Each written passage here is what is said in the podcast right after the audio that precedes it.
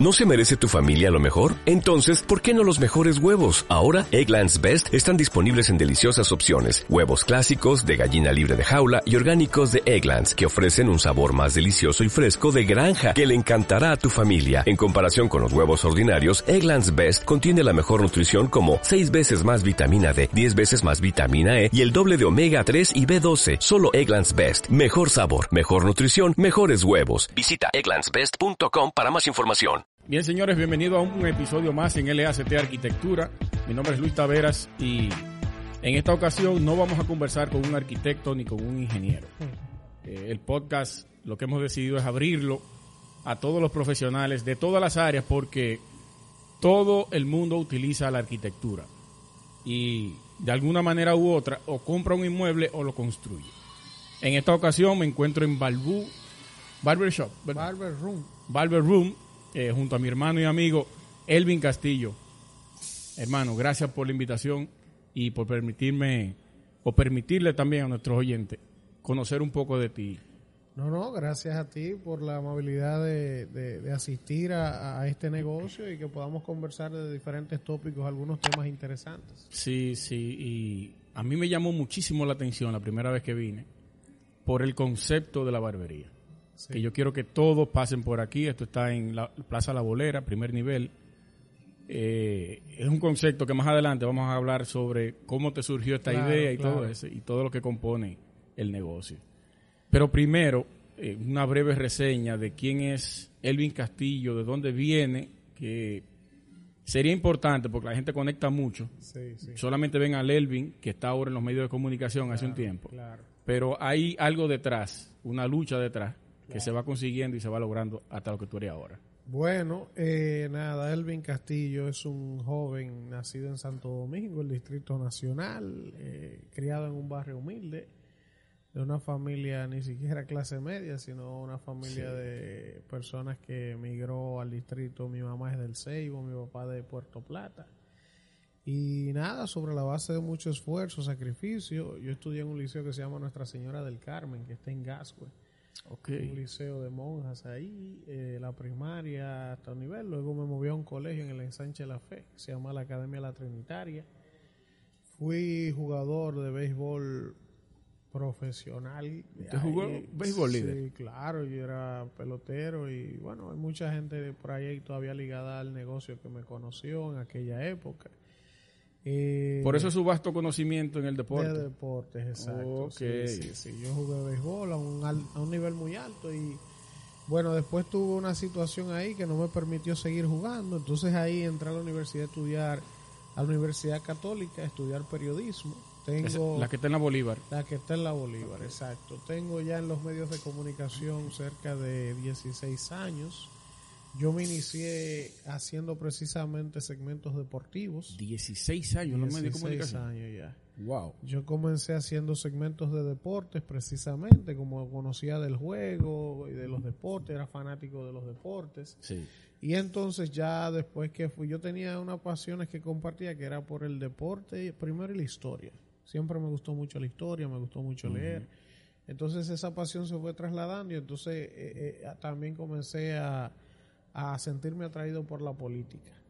Y entonces después que tenía ya unos años haciendo segmentos de deportes y todo aquello, dije, no, pero yo necesito como moverme hacia algo más importante para la sociedad. No es que el deporte no lo sea, porque el deporte tiene la ventaja de que recrea a la gente, saca a la gente y los desconecta muchas veces de todos estos temas sociales, políticos, económicos, y tiene un rol importantísimo en la distensión de las personas. Pero ya cuando tú hablas de los temas eh, políticos, sociales, económicos, eso tiene un mayor peso en la toma de decisiones, en que los ciudadanos estén más empoderados. Y entonces hice el crossover a ser analista político y fui poco a poco. Eh, ya tengo cerca de 10 años en esa área. ¿Usted hizo alguna especialidad en términos políticos para Sí, como analista y claro, todo claro, claro. Yo me he formado en, en- en ciencias políticas, he hecho cursos de diferentes ramas, estudios superiores. Y en ese proceso formativo, entonces inicié primero en la radio, en un programa que se llamaba, recuerdo ahora, Sábado de Consultas. Ese programa estaba en Super FM 101.7. eso? Política ya. Eh, ahí empecé en deportes, en deportes, y tuve un tiempo trabajando con don Julio Martínez Pozo en varios programas, uno que se llama El Tribunal de la Tarde, que todavía existe. Ernesto está con ahí. Julio Ernesto, mi hermano, entonces también participaba en otro que se llamaba Tiempo de Orientación. 11 de la noche era 11 eso. de la noche Sí, en sí. Teleradio Yo le daba América. seguimiento a ustedes. Ah, bueno, muchos años ahí eh, haciendo, entonces después cuando ya hice el crossover, me mantenía en esos espacios que inicié como cronista deportivo, pero ya comentando de política y todo aquello. Entonces ya hace unos dos años, entonces ya doy el salto a, a- a dirigir un equipo ya como coordinador de un espacio de jóvenes ya tipo sol de la mañana, pero Sí. con una nueva generación que fue el programa Tu Mañana en la plataforma de Cachicha.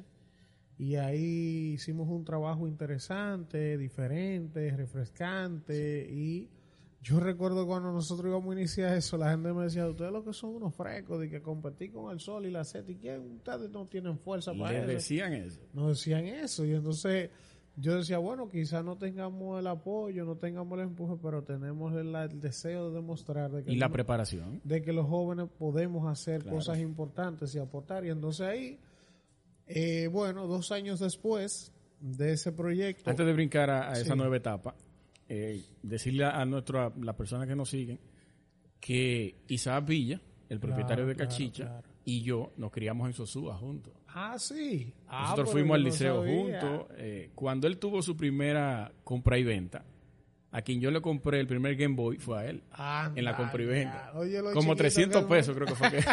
yo no sabía eso. Sí, Sí. esa es una gran persona, un joven muy visionario y una persona que ha logrado construir cosas importantes a pesar de, de su edad. Sí, bastante. Un gran tipo. Luego de, de tu mañana, Exacto, entonces luego de tu mañana se dan unas condiciones para nosotros entrar en un grupo de medios ya, bueno, el principal grupo de medios del país, que es RCC Media, con Antonio Espallá a la cabeza, y se dan, digo yo, diosidencias, porque nosotros no teníamos planeado eso, eh, coincidencias de la vida, y tenemos, bueno, hoy mismo que estamos grabando esto, cumplimos un mes. En- Hoy precisamente. Hoy precisamente. Ah, pues estamos celebrando sí, aquí. Sí, sí, cumplimos un mes en ese nuevo proyecto que es el Rumbo de la Mañana, que era un programa que lo había encabezado antes que nosotros el de Ricardo Nieves, Sí. Domingo Páez, Fafa Tavera, lumbreras de la comunicación de este país, gente de mucho prestigio, de mucho nombre.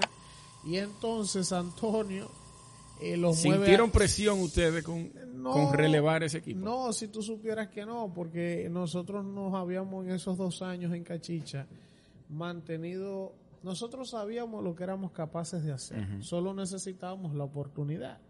Y cuando llegó terminamos validando eso que nosotros pensábamos que podíamos hacer. Y ya cuando nos llegue este reto nos sentíamos con la capacidad de seguir a ese nivel haciendo las cosas bien y creo que apenas tenemos un mes, es muy rápido para decir que hemos logrado cumplir las expectativas, eso quizás no nos toca a nosotros, pero siento por el feedback que he recibido como que las cosas van marchando. Yo que lo he visto desde fuera y le doy seguimiento en la mañana también en ese programa, en el nuevo proyecto, les puedo decir que sí. Sí, han llenado las expectativas porque ustedes dejaron cautivo o se quedaron con todo ese público que dejó eh, eh, Ricardo Nieves, Nieves, Domingo, Páez. Claro, claro, claro. Se quedaron ahí y arrastraron ustedes entonces el público que tenían en la antigua En la emisora, otra que eso plataforma. debilitó de cierta forma a Sí, el otro proyecto, Exacto. pero que quizás con cuestión de tiempo ellos volverán nuevamente Sí, a sí, posicionarlo. sí. En la comunicación, ¿qué retos tú has tenido difíciles de enfrentar, hermano?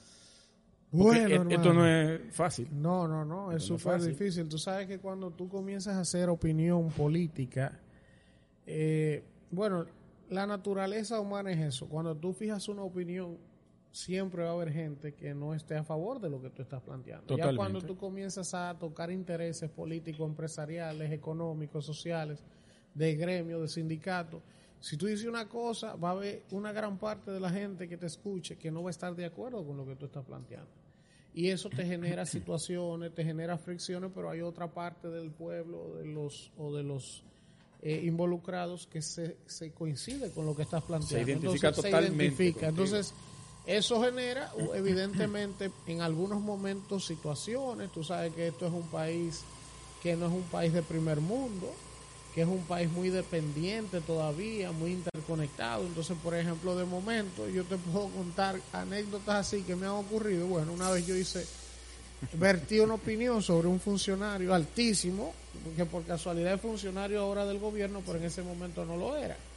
Eh, eh, era una persona importante, pero yo no, no hice una denuncia diciendo ni que era un ladrón, ni que nada, simplemente que que entendía que las expectativas que se generó el electorado cuando él fue electo no estaban siendo cumplidas desde sus funciones. Eso fue en el anterior periodo de cuando era PRD. Eh, exacto. Y entonces cuando, bueno, yo hago este comentario en un programa que me desempeñaba, bueno, en el Nuevo Diario, que también eh, tuve una etapa allí y sigo teniendo un programa allí en la actualidad, y escribí luego un artículo de ese comentario que hice. Ay, muchacho.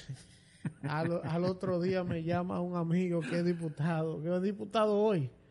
y me dice, mira, pero yo creo que tú estás malinterpretando el asunto. Digo, no, hermano, pero esa es mi lectura del proceso. Yo no he dicho que él es un ladrón, yo no he dicho nada. Simplemente estoy dando mi opinión como ciudadano y como analista. Como analista. No, y eso fue unas presiones. Y llamaron que un jefe, que otro jefe, que yo no puedo estar diciendo eso. O sea, hay libertad de expresión. Es uno de los países de la región donde gozamos de ciertas libertades. Hasta un punto, porque te explota. Hasta un punto, pero la, aquí la, la, libertad de expresión que se, que se fustiga o se persigue no es como pasa, por ejemplo, en México o en Nicaragua, que van de frente, te apresan, te persiguen, te asesinan, mandan un sicario.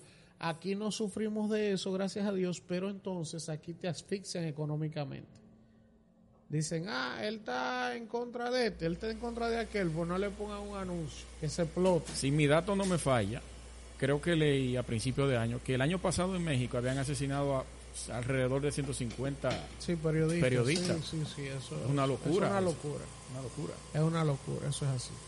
Eh, luego de, o más bien, dentro de la comunicación, sabemos que tú eres un profesional de este y, y te has manejado y en la política también ha tenido funciones dentro del Estado, algunas funciones, no sé si tú quieras tocar ese tema, o nos vamos a otro negocio que tú tengas fuera de, porque también trabaja la parte inmobiliaria. Sí, yo... Que tiene mucha relación con lo que nosotros hacemos. Tú sabes que uno, como viene de, de tratos humildes y uno no está heredando con muchas cosas que digamos... Uno quiere tener uno tiene que construirlo uno. Entonces, uno suele involucrarse en distintos tipos de negocios a ver por dónde que uno la va a pegar. O si se pega más de una. Prueba y error. Prueba y error. Entonces, yo, por ejemplo, te puedo contar, mira, yo he tenido barras de sándwiches que quebrar. ¿Cómo va a ser? Claro. yo he tenido diferentes tipos de negocios. Barra Castillo, en vez de Barra, barra Castillo. de que, tratando de hacer la versión de Barra Payá moderna. Valga la cuña. Valga la cuña, entonces uno va aprendiendo esos procesos, uno va haciendo cosas. Entonces actualmente yo, bueno, yo tengo una agencia de comunicación estratégica, asesoría, que es mi principal profesión, a lo que me dedico. Eh, también tengo este negocio, que es esta peluquería y ahora recientemente, entonces me he sentido atraído por el tema de, la construcción y la inmobiliaria, aunque yo no soy ingeniero. Hay gente que dice, pero ¿cómo tú vas a poner una constructora si tú no eres ingeniero? Porque tú no tienes que ser ingeniero. Tú, si tú buscas a los profesionales correspondientes. Exactamente. Entonces estoy... Que hay mucha gente que lo está haciendo. Hay médicos incluso que tienen. Mucha gente. Entonces, básicamente atraído por evidentemente lo, sólida que es la industria, la garantía que da. Es una economía en crecimiento, en expansión. Todavía hay muchísimas cosas que hacer en el sector inmobiliario y evidentemente eh, me ha atraído hacia esa área también. Estoy en pañales, como quien dice, en esa área, pero tratando de construir algo importante. ¿Tú sabes cuál es una de las preocupaciones que tiene el sector de la construcción? nosotros lo abordamos en el programa que tenemos, eh, eh, Arquitectura Radial, en Sol precisamente, somos familia, somos miembros de la familia RCC Media. Exacto. Estamos los domingos de 1 a 2 de la tarde. Y es que la preocupación es por qué profesionales de otra área se meten al tema de la construcción. Bueno, lo que pasa es que eso es imposible de controlar. Lo mismo pasa en la comunicación tú eres arquitecto y estás haciendo comunicación. yo no estudié periodismo. Tú no yo estudiaste nada de eso. Y hay médico, abogado, ingeniero, eh, sociólogos, politólogos, gente de todas las profesiones haciendo comunicación, haciendo opinión. Y entonces los periodistas pudieran decir, pero ¿y por qué un médico está haciendo? Bueno, porque es que ya todo es todo. Antes no te aceptaban en un micrófono si no. Evidentemente habrá gente que me dice, sí, pero tú no puedes poner un periodista a hacer una cirugía. Es verdad, Está porque bien. ya hay cosas Es que un ¿verdad? nivel técnico más- más Es un avanzado. nivel técnico más avanzado y ya hasta ahí tú no te puedes meter. Pero, por ejemplo, yo como empresario, como emprendedor, yo puedo decir, bueno, yo quiero tener una constructora y si yo tengo el crédito en los bancos, si tengo eh, la visión del negocio que quiero construir, yo no tengo que ser ingeniero. Y la Yo- conexión de los profesionales que me puedan dar el apoyo Eso. y el soporte. Ya. Pues vamos a darle a eso. ¿Qué, qué- qué es lo ilegal que tiene eso? Nada. Se supone que si tú eres un profesional de la arquitectura o la ingeniería, a ti no debería preocuparte que un periodista ponga una constructora porque se supone que tú debes tener más know-how, más relaciones en ese mundo que yo. La preocupación surge porque ese profesional del área, de la propia área, no tiene la capacidad de, hacer ese emprendimiento. Ah, pero O quizá el poder adquisitivo, como digamos. dice un, un- un- Yo no un tengo que ver con barítono- eso. Como dice un barítono de la, de la música popular, cada quien que haga su diligencia. Sí, arráquese en el tronco que usted pueda. Esto es así. sea así, profesor. Bueno, eh, el otro día yo te acompañé a un viaje, no sé si tú quieras que, que hablemos un poquito de eso, pero no tan profundo. Sí, claro. Fuimos a Jarabacoa a ver algunas, Sí. algunos sitios. Algunos terrenos. y cosas. Exacto. Y ahí nos percatamos del auge que tiene Jarabacoa en términos inmobiliarios y de construcción. Una Y- locura. Y tú que vas a ser un futuro inversionista por ahí, ¿qué tú crees de cómo va eso? El futuro que tú le ves a esa yo- parte. Yo, te puedo decir algo. Mucha gente que he estado sondeando en el sector me habla siempre, y es lógico, de todo el potencial que tiene Punta Cana, Punta Sí. Cana, Punta Cana, Punta Cana. Y yo digo, sí, sí, no, definitivamente. Punta Cana por el nivel de inversión que ya tiene, por el aeropuerto, porque es la zona turística más conocida del país, a tal punto que, por ejemplo, hay gente que no sabe que Punta Cana está en República Dominicana. Sea, es una marca tan fuerte que la han trabajado. Que Un hay país gente- aparte, una un isla. una isla aparte. Hay gente que viene a Punta Cana a vacaciones y todo lo demás y vuelve y se va a su país y no sabe que estuvo en República Dominicana. Entonces, es natural que la gente que está pensando invertir en el área inmobiliaria te venda a Punta Cana como Te dirija para allá. te dirija para allá como prioridad y es natural incluso es uno de los destinos donde el metro cuadrado es más costoso en este momento. Sin embargo, para mí, que no soy un especialista del área, Jarabacoa tiene una particularidad muy especial todavía. Es tan o igualmente demandada desde el punto de vista habitacional que Punta Cana, en función de lo que a nivel de infraestructura y de oferta habitacional hay en Jarabacoa. Sí. O sea, cuando aquí hay un fin de semana largo, en Jarabacoa no queda una villa sin ser rentada. Y hay un montón de gente que se queda buscando. Pero entonces el costo del metro de tierra en Jarabacoa es tres veces más barato que en Punta Cana. Es un tipo Lo- de... los precios que vimos son tres veces más baratos. más barato que en Punta Cana. Y también es un tema de que es un turismo distinto. Si a ti lo que te gusta es la playa, pues evidentemente no te va a gustar Jarabacoa. Ahora, Jarabacoa es para un tema diferente. El turismo de montaña. turismo de montaña.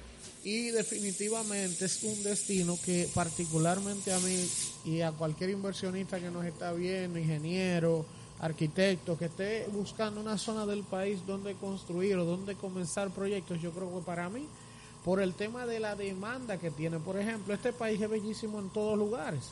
Hay otros lugares como San José de Ocoa, Sí, como eh, Samaná, Ocoa, allá abajo. Ocoa, eh, Palmar de Ocoa. O sea, hay muchísimos lugares bellísimos para tú desarrollar donde el metro, la tierra es muchísimo más barata. En Miche, muchísimos lugares. Pero ¿qué pasa con esos lugares desde mi óptica? Que todavía no tienen el nivel de demanda que tiene Jarabacoa. O sea, son buenos para tú invertirle ahora, pero eso es para un asunto de que A quizá en proyección 10 futuro, años sí. eso coge el valor que ya Jarabacoa tiene. Pero cuando tú te vas al costo demanda que tiene la zona, para mí Jarabacoa ahora mismo, por ejemplo, Constance es bellísimo. Sí. Constance es bellísimo y tiene prácticamente el mismo ecosistema que Jarabacoa, pero por alguna razón Jarabacoa, Jarabacoa sigue demanda. teniendo más demanda, más interés. Al real estate que nosotros fuimos, tú recuerdas que él nos dijo, tú deberías ya promover a todos los arquitectos e ingenieros que vengan para acá a trabajar. Aquí hay trabajo de más.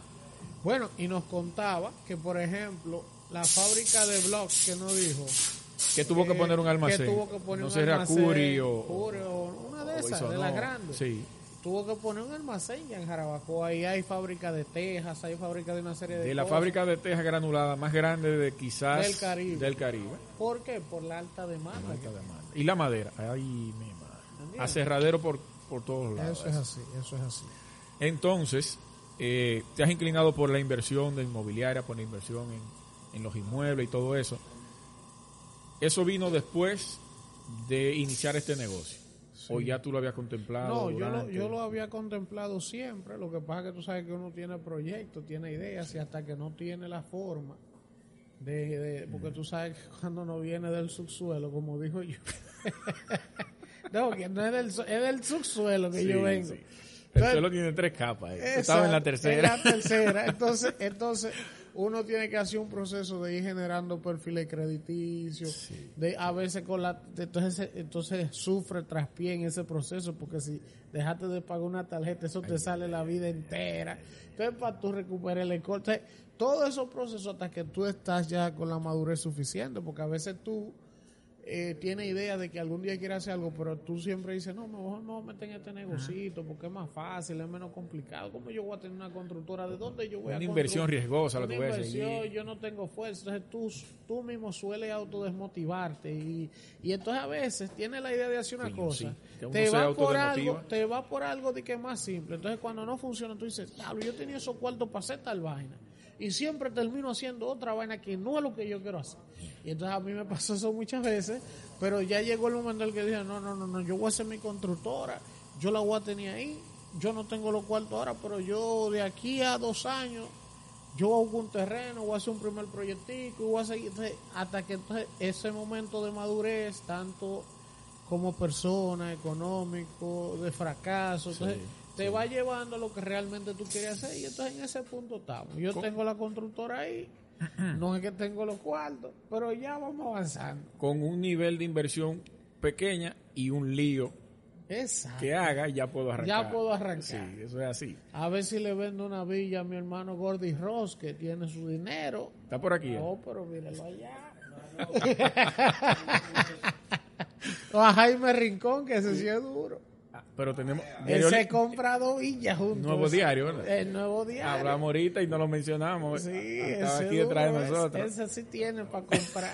Lo que pasa es que el problema mío es que la villa que yo puedo hacer, o- oye, Axel Román es un funcionario de verdad. Ay, ay, Pero ay. entonces el problema es Oh, que... líder, ¿eh? el- Pues yo no lo conocía. Claro que sé. el ¿Cómo tú hermano? Entonces el problema mío es que la villita que yo puedo hacer, o que aspiro a hacer, no están al nivel de ellos, porque ya ellos buscan de casa y campo para... No relaje. Ah, profesor, usted tiene que relajar. No, Jaime duro.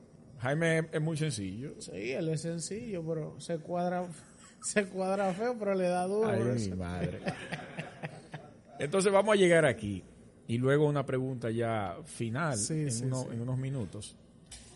El concepto de la barbería, hermano.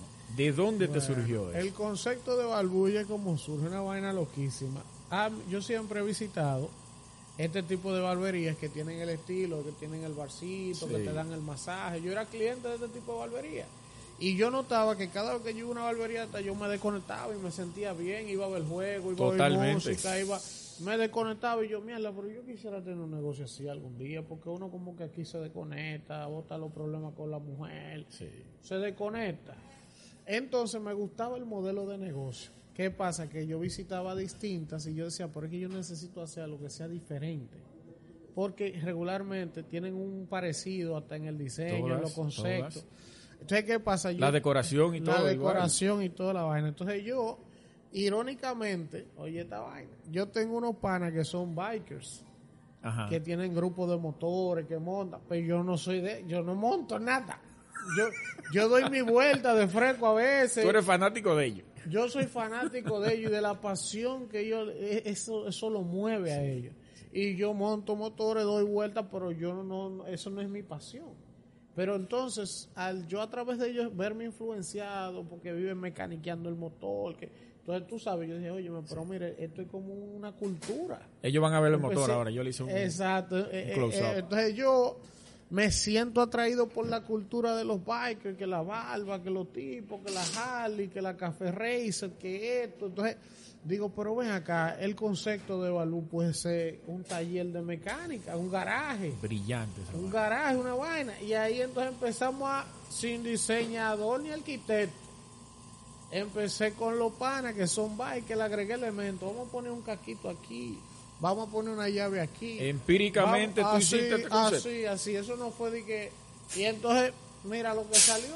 Compré el motor, el asunto y, el compresor y... Y, los colores, los detalles y todas Los colores así, nosotros así, hablando, inventando. Entonces, cuando el asunto fue cogiendo forma, todo el que llegaba decía, mierda, pero qué, ah, pero está esto diferente. Se ve que no he visto yo una barbería así. No, no, no, no, Que tener una caja de Entonces, herramientas. mira, por ejemplo, la mesita, estas son las mesitas que son tanques de aceite. Tanque de aceite. Y así fuimos armando el asunto y gracias a Dios hemos construido un concepto que a todo el que lo visite y lo conoce queda gratamente impresionado. tú tienes un mezanine aquí. Sí, arriba, que estaba ya eh, establecido ahí. Sí, y tú agregaste algunos espacios diferentes a lo que hay aquí abajo. Sí, ahí arriba entonces yo estoy llevando ahora la, la oficina de la empresa de comunicación estratégica y estoy compartiendo para ahorrar costos y de eso se trata no podemos tener más locales fuera de aquí sí que yo lo que soy amigo de, de Jaime no socio